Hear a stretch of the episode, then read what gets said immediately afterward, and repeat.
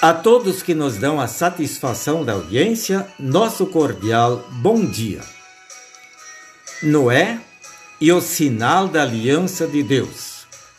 Este é o tema da mensagem de hoje. Acompanhe-nos nesta breve reflexão. Noé era um homem de fé, um homem íntegro entre os seus contemporâneos, os quais haviam caído num nível moral extremamente baixo. Deus ficou aborrecido ao ver a ruína na qual a sua criação caíra e resolveu destruir todos os que lhe voltaram as costas.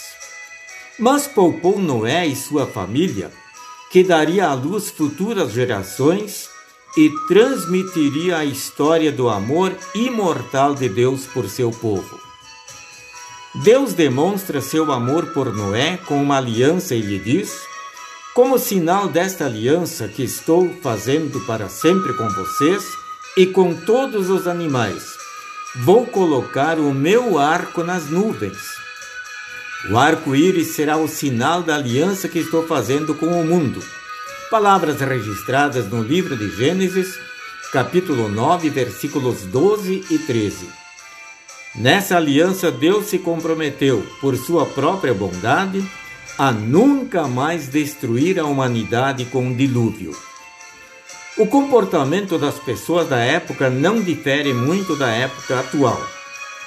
O povo não respeitava a Deus e vivia como se ele nem existisse. E assim como no passado, Deus prometeu punir os pecadores, igualmente hoje ele deixa bem claro que o salário do pecado é a morte.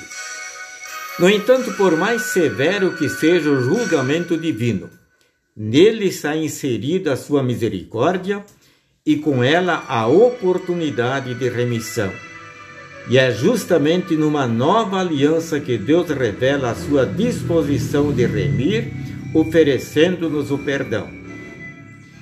Esse jeito gracioso de Deus não muda. Em Cristo Jesus, Deus se compromete a não nos destruir eternamente por causa de nossos pecados e sim a nos perdoar.